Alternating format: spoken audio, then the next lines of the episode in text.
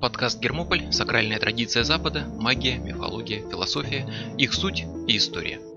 Давайте немного отвлечемся от таких длинных речей и историй о том, как что где там происходило в прошлом, и сделаем девятый эпизод подкаста немножко покороче и посвятим его снова сути. Их суть и история. Так вот, поговорим о сути. Например, о сути принципов ритуальной работы. На сей раз не о каком-то конкретном направлении, а о вообще в принципе том, на чем строится ритуальная работа вся. При всем ее разнообразии общие принципы, несомненно, есть. И я не претендую на то, что будут названы прямо вообще все общие принципы. Всегда можно найти что-то еще, и всегда можно найти исключения, где этого нет, и так далее. Но вот это вот то, что будет наиболее глобальным, всеобщим, независимо от того, о какой разновидности западной магии мы говорим, и даже порой выходя за пределы далеко западной магии, есть общие принципы, на которых основывается любая практически ритуальная работа, и которые остаются неизменными для всего мира, для всех традиций всего, всех времен. Они служат основой, которая позволяет объяснить логику ритуала. Вот на это обратите внимание. Логику ритуала. Со стороны ритуальные действия могут выглядеть как какой-то несвязанный набор жестов, непонятных слов, казаться чем-то бессмысленным или наоборот чем-то таким сакральным, что непостижимо разуму, что нужно просто принять на веру и слепо скопировать, но во всем этом есть система. В словах, в делах, в символах, во всем есть система. И если где-то написано в гримуаре, что нужно нанести символы золотым пером на коже льва в то время, когда солнце входит в первый деканат зодиакального льва, то это не какой-то случайный набор и не что-то непостижимое. Это абсолютно четкая инструкция, в которой каждый пункт абсолютно совершенно логичен и понятен, если вы понимаете суть, символические системы, которые за этим стоят и так далее. Ритуальные действия – это действия хорошо продуманные. Это действия, которые основаны в том числе на общих принципах, без которых, что называется, далеко не уедешь. Поэтому нет смысла копировать ритуалы из каких-то древних книг. Вообще не надо ничего слепо копировать откуда-то. Не надо искать истинный уникальный ритуал, который хранится там в веках, который написали изначальные адепты в Древней Атлантиде. Нужно понимать, почему вы делаете именно так, можно ли сделать как-то по-другому, нужно понимать, что за этим стоит, какая суть. Абсолютно все в ритуале логично, все имеет свой смысл, важно просто понимать этот смысл, и тогда можно легко переделать чужой ритуал под себя, создать свой и так далее. Там нет ничего случайного. Поговорим об, общих, об общих принципах. Начнем с принципа персонификации. Это первое на самом деле, что использует и магия, и религия, и даже детские сказки. Это персонификация. Никто никогда не работает с какими-то абстрактными силами природы как таковыми. Вы не можете просто звать грозу, вы не можете кричать силы статического электричества, которые накопились в атмосферном воздухе. И колебания воздуха атмосферного. Услышьте меня, хотя как вы меня услышите, у вас же нет ушей. Вы не можете вот так обратиться напрямую к грозе. Вы не можете напрямую позвать деньги, вы не можете сказать «Эй, деньги, денежки, идите ко мне, что толку?» Нет, конечно, покричать можно, но что толку? Деньги это бумажки, это материя, предмет, она вас не слышит. Вы не можете обратиться прямо к лесу или к абстрактному финансовому благополучию. Но для грозы, для денег, для леса, для всех сил явлений природы, для всего найдется своя персонификация. Какой-то духовный разум, дух, божество, образ, который персонифицирует вот эти явления природы, представляет в зримой, понимаемой форме. Зевс, если вот очень грубо упрощенно на него посмотреть, это, скажем так, как громовержец, это ну как бы персонификация грозы. Там много чего еще, но упростим. И вы не можете поговорить с грозой, вы не можете позвать прямо молнию. Но вы можете обратиться к Зевсу. Не к электрической искре в атмосфере, а к Зевсу, громовержцу, который имеет внешность, имя, характер, с которым вы можете вступить, попытаться в контакт. Вы не можете звать напрямую здоровье или богатство, вы обращаетесь к ним в символической форме, в каком-то образе. Здоровье можно призывать в виде символического солнца, например, не реального солнца в небе, а символического, архетипического солнца, идея которого связана со здоровьем. Но опять-таки это ну, такой философский принцип, абстрактная идея, как с ней поговорить. Поэтому маг призывает духовный разум.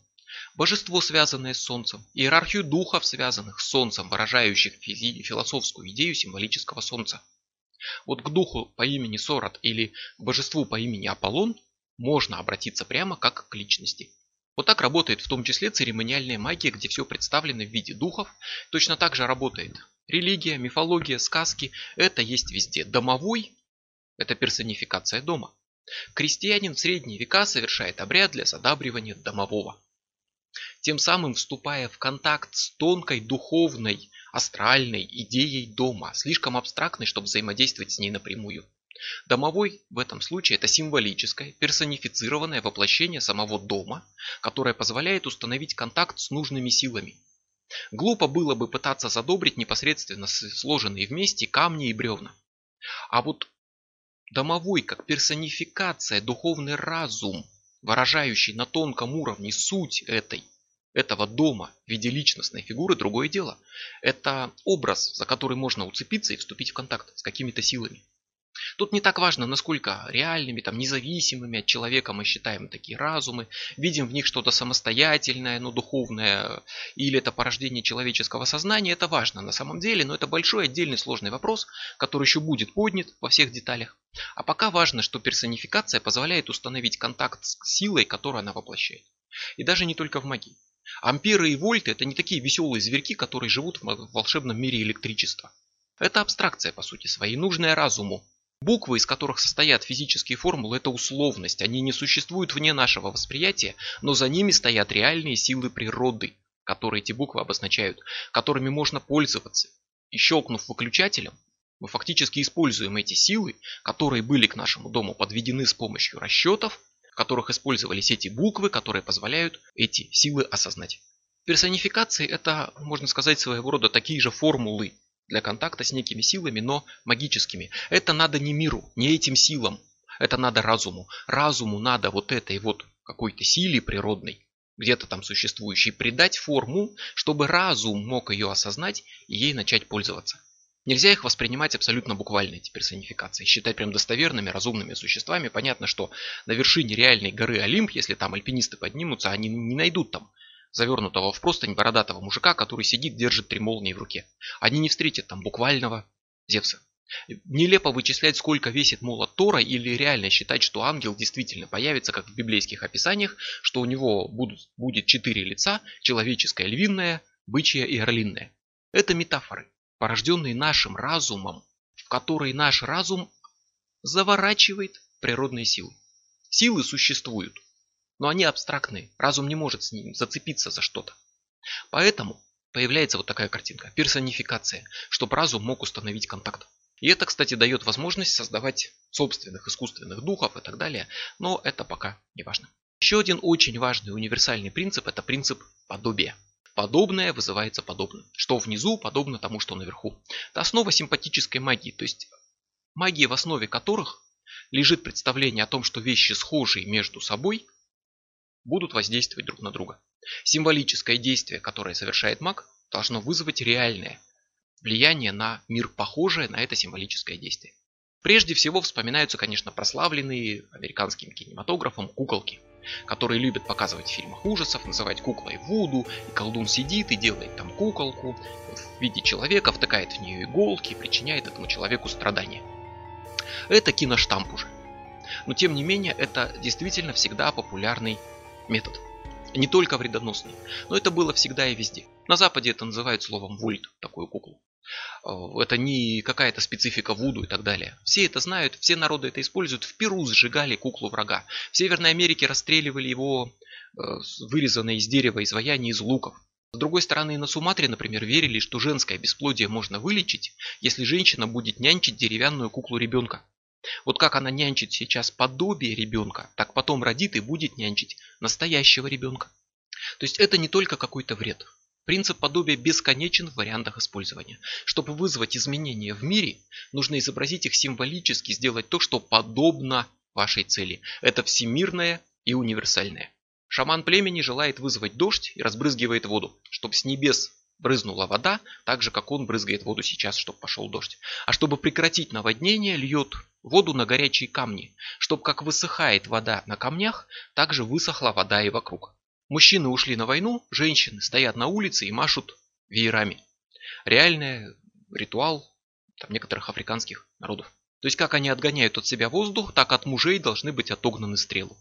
В Европе, когда кто-то болел желтухой, вешали желтую ткань.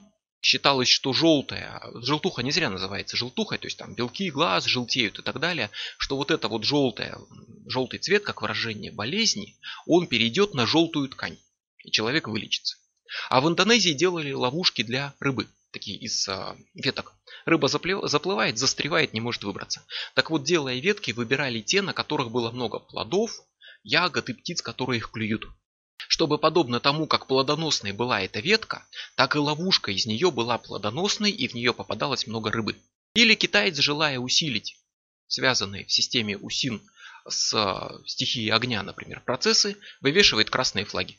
Потому что красный цвет подобен огню, огонь подобен его цели, все должно произойти. Или масленица, когда нужно, чтобы зима ушла, и делают куклу, которая воплощает эту зиму и сжигают ее в огне. Убить зиму, принести жару этого огня, чтобы наступила весна. Это может показаться чем-то таким архаичным, древним, чисто интуитивным, не связанным с какими-то более рационально выверенными системами, но то же самое один в один идет и в церемониальной магии.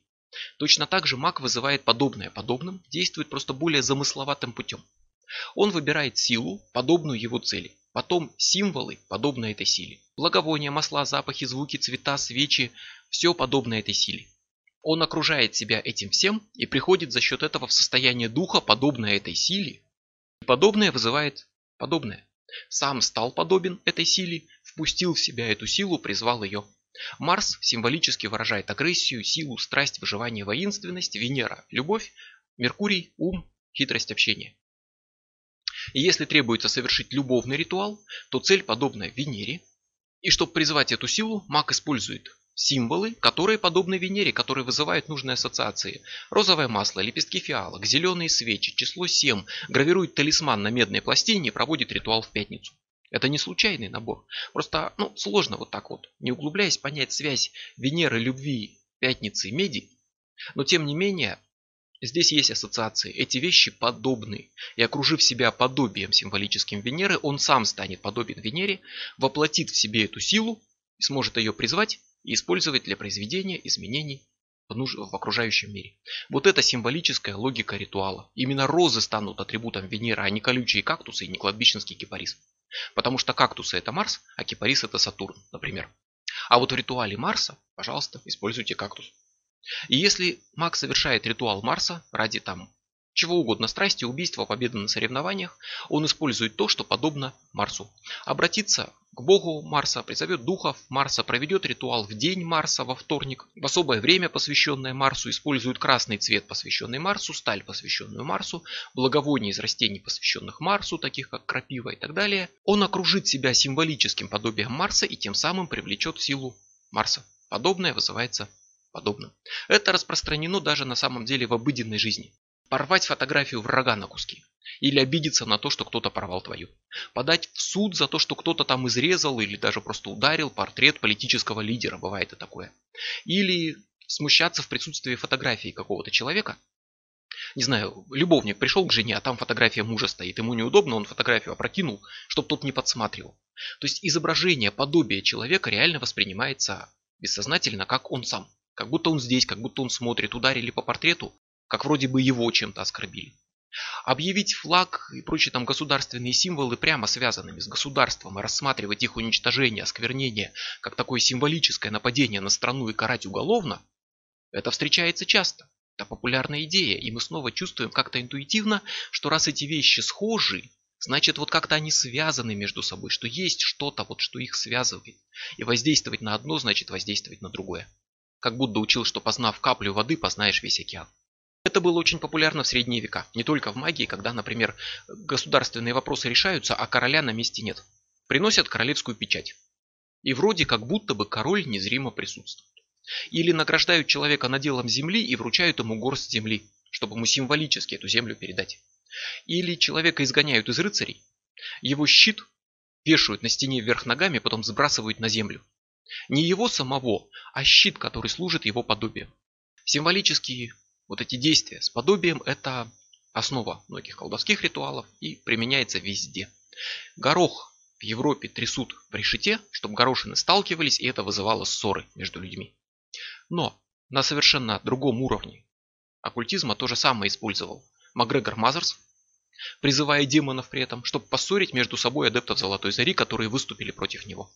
И Джек Парсонс, телемит и отец американской космонавтики, чтобы нанести магический удар по Рону Хаббарду, основателю саентологии. Только он призывал, соответственно, силы Марса. То есть подобное вызывается подобным. Горошины сталкиваются, люди сталкиваются. Красный цвет подобен Марсу, призывая Марс, использую красный цвет. Вот эту идею продолжает принцип сродства. А то, что соприкоснулось однажды, то остается в контакте навсегда. А подобными друг другу остаются вещи, которые были в соприкосновении. Малая часть подобна целому. Почему, давая надел земли, человеку в средневековье давали горсточку этой земли?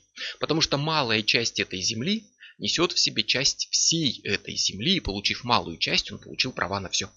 Точно так же считается, что, например, ногти или волосы человека всегда будут связаны с ним колдовских, опять-таки, практиках широко применяется использование вот таких частей тела. Волосы, ногти, слюна, кровь и так далее, чтобы направить воздействие именно на этого человека.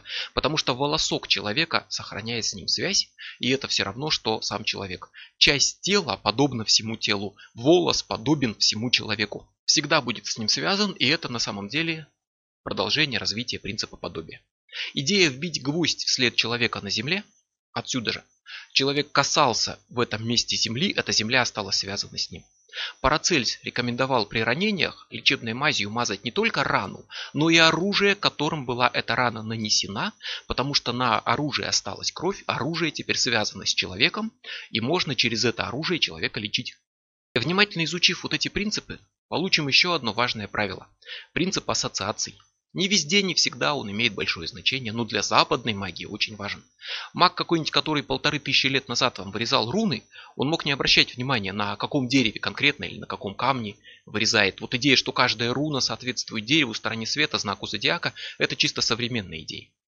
А вот как раз современные западные магии огромное внимание уделяют именно таким вещам. Так же, как китайские, например, но не будем отвлекаться. Тема Запад. Не просто надо нанести знаки, на талисман. И даже не просто этот талисман осветить. Надо сделать это в нужный день, нанести символы нужным цветом на нужный материал, пока горят нужные благовония и так далее. Причина уже названа. Подобное вызывается подобным. И вот он принцип ассоциации. Красный цвет подобен Марсу. Потому что Марс это война, агрессия, насилие, резня, убийство, то есть кровопролитие. А красный цвет это цвет крови. Возникает ассоциация. Красный цвет это цвет Марса. Красный цвет подобен Марсу. Жгучая крапива ранит, обжигает, причиняет боль, растение, которое может напасть. Марс воинственный может напасть, крапива воинственная может напасть. Крапива это Марс. Возникает ассоциация бессознательная. Вот это хочу подчеркнуть, бессознательная прежде всего. То есть красный цвет это за пределами магии. Считается, что этот цвет сильных страстей, что он привлекает внимание. Именно красный сигнал светофора говорит об опасности. Красное платье или ярко-красный автомобиль считается привлекающим внимание, потому что красный – страстный, бросающийся в глаза. На средневековых изображениях красный цвет сопровождает Иуду.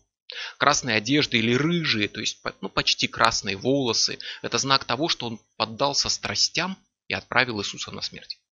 Рыцарь Парсифаль, такой как дурачок Таро, который вырос в лесу, наивный, невинный, ничего не понимает, но нашел Грааль и так далее, вот ему предстояло победить красного рыцаря. И он случайно его победил, лучшего воина королевства. Нечаянно. Парсифаль, он как дурак второго. У него все нечаянно. Но суть в том, что рыцарь был красный. И для того времени это прямое, это старая легенда средневековая, часть цикла про Артура и круглый стол. Вот эти истории про Сефали. Так вот, для того времени это прямое указание. Красный, то есть свирепый, неистовый и опасный. В Ветхом Завете близнецы Исав и Иаков, враждующие братья, еще до рождения в утробе матери дрались между собой. И один из них, родившийся первым, был косматый и с красными рыжими, то есть волосами. Везде, где вот это вот возникает, возникает красный цвет. И вот это, вот все, вот эта воинственность, страсти и так далее ассоциируется с Марсом. Поэтому вот через все вот это вот красный цвет ассоциируется с Марсом. Даже физически Марс в небе как планета красный за счет оксидов железа, а железо это один из его атрибутов. Потому что железо это то, из чего делают стальное оружие, мечи, топоры, щиты, доспехи. Не золото, которое нужно для покупок, и не свинец, который медленно отравляет, а именно железо. Это то, из чего делают оружие для воинов, солдат, а воинственность, война, бойцы, оружие – это все Марс. Вот так вот на совершенно бессознательном уровне Красное ассоциируется со страстью, кровью, привлекает внимание, говорит об опасности. Красное – это Марс. Железо – это Марс. Это бессознательные ассоциации. Вот они и позволяют работать вот этому более сложному принципу подобия. Когда маг знает, что для Венеры ему надо взять для любви, ему нужна Венера, а для Венеры ему нужна медь, э, пятница и зеленый цвет. Не везде эти ассоциации вот так вот прямо понятны, ярко, как в случае с Марсом. Где-то, ну, достаточно сложно до них добраться. Где-то они очень архетипические, где-то личные, а где-то более выверенные и разумно, но суть что, в том, что все стоит на вот этих ассоциациях. И если вам нужно призвать Марса, чтобы победить, например, в каком-нибудь соревновании по боксу, вам нужны все те вещи, которые ассоциированы с Марсом и красные цветы, и железо, и все прочее. И вы окружаете себя Марсом, настраиваетесь на волну Марса, становитесь подобным Марсу, а подобное вызывается подобным, появляется сила Марса, и вы обретаете силу для победы на боксерском чемпионате. Точно так же, например, металл Сатурна – это свинец. Сатурн – это тяжесть, это длительность, это медленная смерть, а свинец – тяжелый, мягкий и медленно убивающий. С Сатурном связана тоска, депрессия, и она же ассоциируется со свинцом, мы говорим свинцовая тоска, то есть тяжелая тоска, то есть опять-таки ассоциированная с Сатурном. Вот это все связывается между собой в цепочке ассоциаций. Иногда очень понятно, иногда достаточно сложные. Они непостоянные, они меняются, они могут отличаться у разных людей. В любом случае они есть и они служат основой ритуала. За века магии они менялись. Мы знаем, что Солнце это золото. Но было мнение, в частности у Агриппы, что золото это Сатурн, потому что оно очень тяжелое. Или мы знаем, что серебро это Луна, мы даже говорим, там серебрица, лунная дорожка на воде. С другой стороны, Луну в других местах, других народов, другие времена считали, например, Сатурном, потому что она чернеет. То есть тут нет абсолютной однозначности, это скорее искусство, но есть личная ассоциация, есть общепринятые. Общепринятые пришли в более-менее упорядоченную систему, были систематизированы, сведены в справочники, и это изрядно облегчает жизнь современного мага, которому при этом, естественно, не надо унижаться до простого механического копирования вот этих справочников, а именно искать понимание этой сути, но тем не менее это огромное подспорье. Вот эти ассоциации – это основа логики ритуала, это ключ к его силе, это символический язык, на котором проводится ритуал. Наш язык, поскольку в основе всего лежат символы. И вот здесь я процитирую Кроули. Данные основные сведения истины для всего человечества. Однако данный конкретный маг может оказаться тем единственным, для кого они ложные. Ведь даже красное знамя покажется красным не всем, всегда найдутся такие, кому оно покажется зеленым. Но каждый человек звезда, и то, что зелено для него, зелено воистину. Эти системы символические, они достаточно общепринятые, они стандартные, но всегда важно искать свое понимание и свою эту глубину ассоциаций. И это символы, которые воплощают какую-то силу. И символы это на самом деле самое главное. Это следующий принцип. Это использование символов. Независимо от того, о какой стране, эпохе, традиции мы говорим, в ход всегда идут символы. Ничто оккультное не делается буквально. Везде и всегда мы имеем дело с символической системой описания мира. Не только в оккультизме. То есть математические формулы это по сути своей есть разница между знаком и символом на самом деле. И формулы это скорее знаки, но пока эту разницу делать не будем. Упростим, сведем все это к символам. То есть а, буква G, которая говорит, что нужно произнести определенный звук. Ее не существует физически, в том смысле, в каком существует там дерево, скала или ваш сосед, который ночью слушает громкую музыку. Она существует как условный знак, который используется при письме вместе с другими знаками, и мы можем передать некую мысль. А еще она используется в формуле ускорения свободного падения, где набор абстрактных совершенно значков, но позволяет реально вычислить, какую скорость будет иметь падающий предмет через конкретное время. Это что-то такое, чего нет, но это по-своему выражает реальный мир. Буква это на самом деле знак. Знаки, они просто логичные, рациональные. Знаки это вот сказали тебе, что желтый Ромб на дороге это главная дорога, и можешь ехать. Ну и все, и не ищи в этом смысла. Символы это более глубокие вещи, на самом деле, проходящие через личное человеческое бессознание, где как раз таки есть глубокий смысл. Они могут быть архетипическими, то есть общими вообще для всего человечества. Ворон на черепе он встретится и в живописи, и в алхимии, и в чьих-то снах, и везде. Но пока не будем погружаться в глубину именно самой сути символов. Суть в том, что буквы G не существует, но она везде используется. Мало того, она становится частью оккультной символики и используется масонами. И уводит нас уже в область совершенно отвлеченных понятий, оторванных от рационального постижения физического мира в области философии, мистицизма. И туда мы проникаем за счет символов. И формулы мы эти рассчитываем за счет символов и познаем мир через символы. Но чем сложнее и тоньше концепция, чем дальше она от просто бытового опыта, будь это уравнение квантовой физики или оккультизм, тем выше роль символов. Оккультные символы – это язык, который может выразить что угодно, который может описать неограниченное число явлений. То есть слово «горячее» не указывает, что конкретно горячее и какой температуры. Скажем, и звезда горячая, и лоб у человека, которого лихорадит, горячий.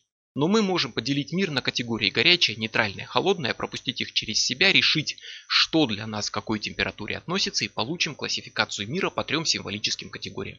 Вот точно так же мы поделим мир на стихии, сефирот, знаки зодиака, планеты, 10 небесных стволов и 12 земных ветвей, что угодно.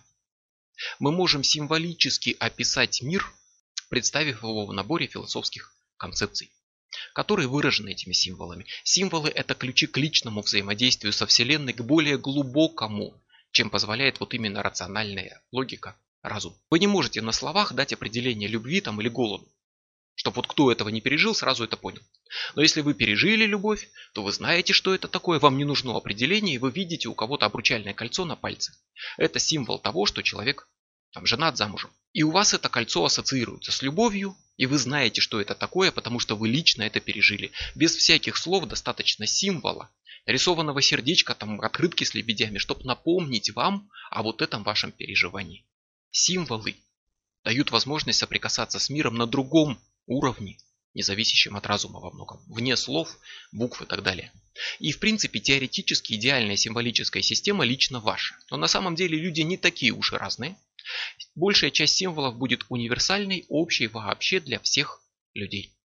И вот как раз таки в оккультной практике мы не используем прямое что-то, мы используем символы. Представьте, вам подарили открытку, а там написано «Желаем счастья». Ну и что, стали вы счастливее? На заборе кто-то написал там «Петя любит Машу». И что, это стало приворотом? Нет. Потому что по многим причинам, но в том числе потому, что это не выражено символами. Потому что разум ставит барьер. На самом деле, если мы посмотрим на древо жизни, разум это ход, а эмоции и чувства это нецах. И вот если подниматься, обходить все по порядку снизу вверх, то сначала попадем в ход, а потом в нецах. Они на одном уровне, но нецах позже, вроде как немножко повыше. Почему? Потому что с ней связаны иррациональные какие-то переживания, экстазы, духовный вот такой опыт, то, что выходит за разумные рамки. То, что позволяет преодолеть ограничения разума. Вот для этого и служат символы. Разум оценивает и говорит, это невозможно, это нереально, это нерационально, это не подтверждено фактами, не доказано лабораторными опытами. Это его бесценное качество. Если разум перестанет это говорить, особенно энтузиасту оккультного чего-то, то есть просто риск уйти в бесконечные иллюзии, стать каким-то совершенно лютым сектантом, который, ну, вот просто в шизе уже совершенно застрял, но уверен, что открыл высшую истину. Вот чтобы этого не случилось, скептический разум абсолютно стопроцентно категорически необходим, но если он включится в ритуале и скажет, не, погоди, ну ты зажгла свечку, ну ты нарисовал символ, но это же никак не повлияет на мир, подумай, а какое тут, какая тут физическая связь? А кем это было доказано? А как это согласуется с теорией относительности? Естественно, ваш ритуал развалится. Символы – это язык мышления бессознательного. Это более глубокий уровень разума, где нет слов, где нет вот этих концепций. Это бессознательное. Именно поэтому есть архетипические символы общие для всех, они именно приходят из бессознательного, являются во снах и так далее. Одни и те же символы к разным, совершенно не связанным между собой людям разных культур. Поэтому символы легко уходят дальше, символы легко преодолевают вот этот барьер, который ставит разум. Поэтому именно символы используются в оккультизме. Речь, логика, силлогизмы, доказательства, анализ, синтез – вот это разум. А бессознательное, оно более древнее, в чем-то более примитивное. Животное, оно не знает языка логики, оно не знает этих границ, оно мыслит символами. Вот именно оно порождает связь Меркурия, ртути, там, и красного цвета, и Марса, Луны, и серебра и так далее. И все магические системы стремятся превратить цель ритуала в символ, зашифровать ее и сделать менее доступной для критического разума, но свободно уходящей более глубокие области. Подписи, печати духов, планетарные квадраты, сигилы, все что угодно. Все это превращает буквальную цель в символ. Представьте, что вы едете за рулем, и вместо красного сигнала светофора начинает идти надпись. Внимание! Вы приближаетесь к опасному участку. Дальше возможно столкновение. Сейчас вам пора начать тормозить и остановиться. И вот пока вы все это слушаете разум, вы уже сто лет как врежетесь кого-то на перекрестке. Ну загорелся красный цвет, вы бессознательно нажали на педаль и остановились. Вот точно так же будет действовать символ. Разум слишком в этом плане медлительный, слишком скептический, слишком много ставит границ, а бессознательное. Через него творится магия, и в него свободно проходят все символы. Он, оно мыслит символами. Это не значит, разумеется, что словам и прочим разумным вещам в вашем ритуале не будет места. Еще как будет. Но будет в следующем эпизоде подкаста, где будет еще несколько принципов, а пока в основе всего лежит принцип подобия, принцип сродства и главное использование символов, без которых фактически вы не сможете сделать ничего, и ваши слова «будь здоров» остаются просто словами, которые не делают кого-то здоровым по ряду причин, но в том числе потому, что они просто остались на уровне слов. Они не были выражены символически.